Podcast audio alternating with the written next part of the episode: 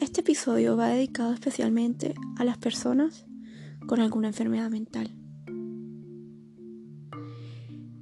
Sé que es difícil cuando te dan un diagnóstico. No solo de enfermedad mental, sino cualquier diagnóstico. Recuerdo a mis pacientes oncológicos cuando trabajaba en el centro oncológico, cuando le dan el diagnóstico de cáncer. Era bastante complicado. Recuerdo también todos esos pacientes que estuvieron internados en, en la unidad de salud mental donde trabajé por muchos años y les dan su diagnóstico. Era bastante difícil aceptarlo.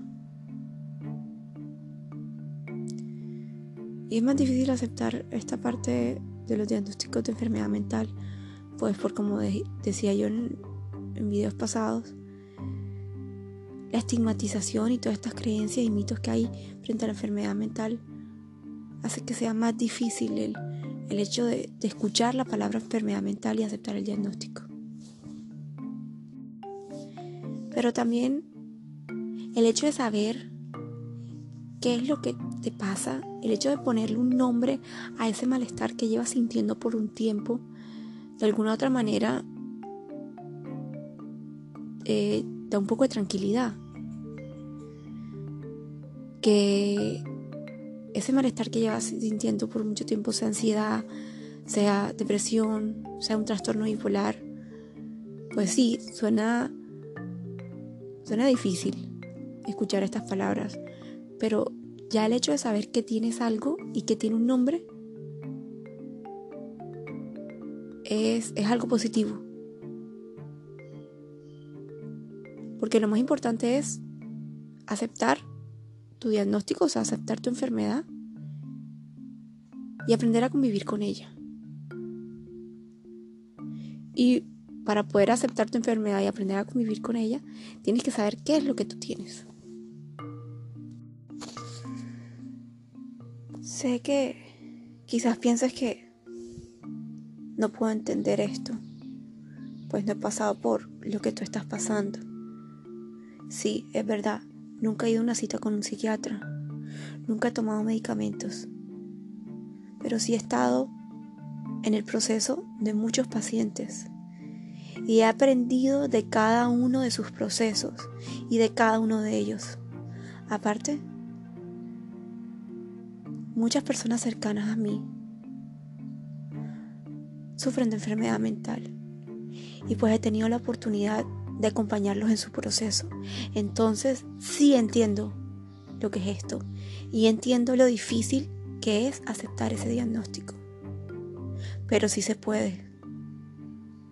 Y solo con el hecho de aceptarlo es un punto a favor para la recuperación.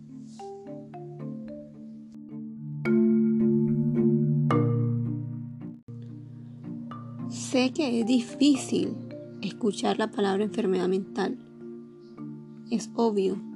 La gente, pues sabemos que a veces se expresa de manera inadecuada frente a este término. O hacen chistes o cosas que ni van al caso. Pero cuando te diagnostican es importante, es muy, muy importante aceptar ese diagnóstico. Aceptarlo y empezar a entender de qué se trata. No nos podemos quedar solo con el diagnóstico y, y la medicación y ya. No, es importante que tú como paciente y como persona ya diagnosticada comienzas a investigar, comienzas a aprender de tu enfermedad. Ese proceso se llama psicoeducación es una de las cosas más importantes. La psicoeducación no solamente es importante para el paciente, sino también para sus familiares o personas cercanas. La psicoeducación enriquece y aclara la opinión de las causas, efectos y detalles de, la enfermedad. El entendimiento de la enfermedad disminuye el riesgo de recaídas y de rehospitalizaciones. También permite reducir el sentimiento de incapacidad y favorece la descarga emocional, física y social de angustia. También disminuye el temor, el malestar, el estigma y el aislamiento, entre muchos otros aspectos.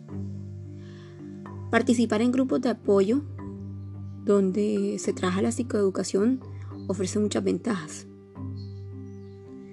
También te pueden ayudar tu psiquiatra y tu psicólogo en este proceso de psicoeducación, tanto para ti como paciente y para tus familiares o cuidadores. Cuanto más sepas sobre tu enfermedad mental, tú y tu familia, mejor será tu pronóstico. Tienes la obligación contigo mismo de saber y responsabilizarte del tratamiento con la ayuda y el apoyo de tu familia y los profesionales de la salud.